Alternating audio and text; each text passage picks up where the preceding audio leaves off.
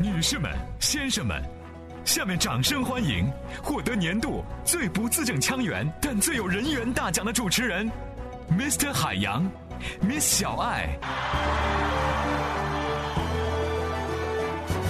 这里是海洋现场秀，谁听谁皮肤好。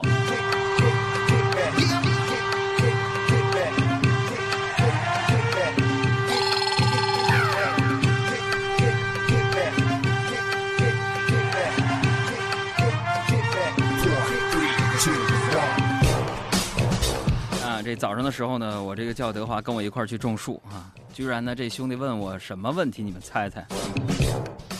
啊？我说我说我说我说我说咱们去植树呗。他说为什么要植树呢？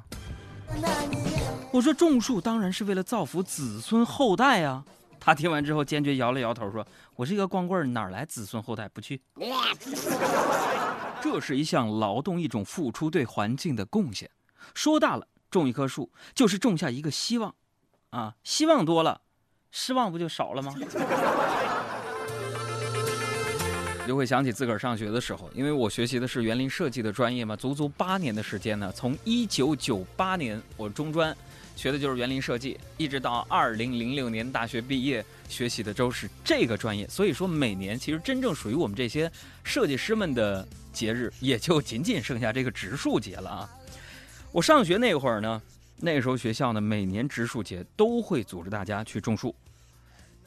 朋友们，我。虽然学习成绩一般，但是一直都是班长。老师每届老师都是把我给招安了。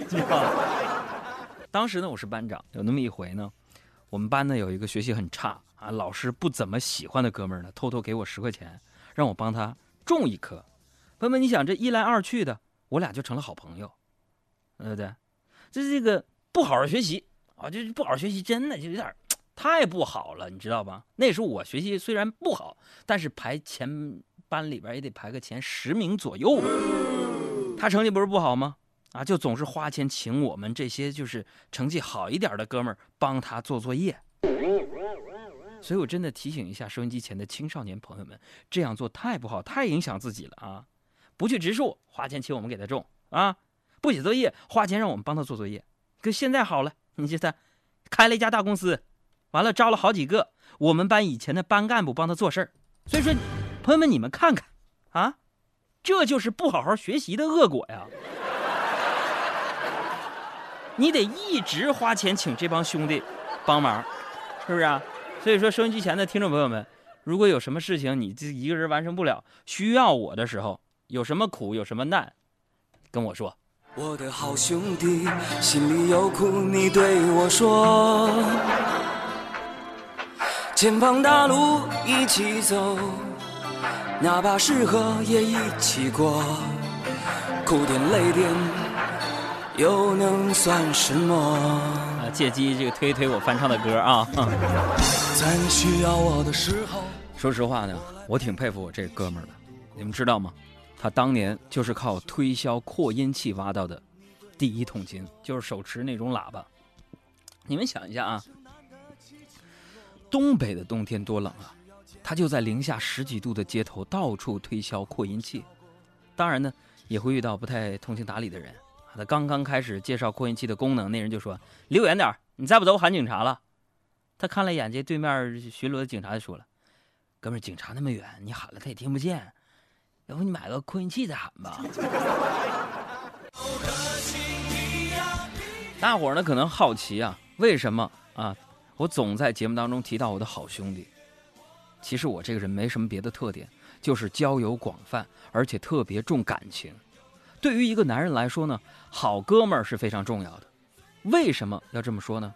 打一个比方啊，男人和女人吵架，好哥们儿一般都说算了，你小子找得到就不错了，人家那么好，对不对？而女的跟男的吵架，闺蜜一般都说算了，分手再找一个，真不知道他哪儿好。这就是所谓的闺蜜是影响一个家庭和谐的重要因素，而兄弟，那才是好兄弟呢。仿佛闻到不可一世的气息，耶耶耶一片清晨的日记。